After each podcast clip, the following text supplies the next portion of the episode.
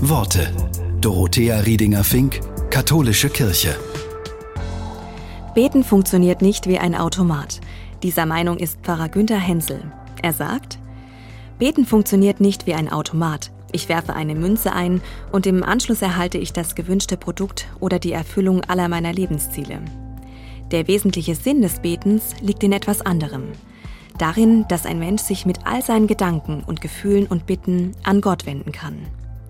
Im Gebet kann ich Gott alles hinwerfen, auch wenn ich wütend bin oder etwas zu beklagen habe. Nichts muss ausgeblendet werden. Das ist heilsam, gerade in einer Welt, in der sich vieles oft schön und gut anfühlen muss.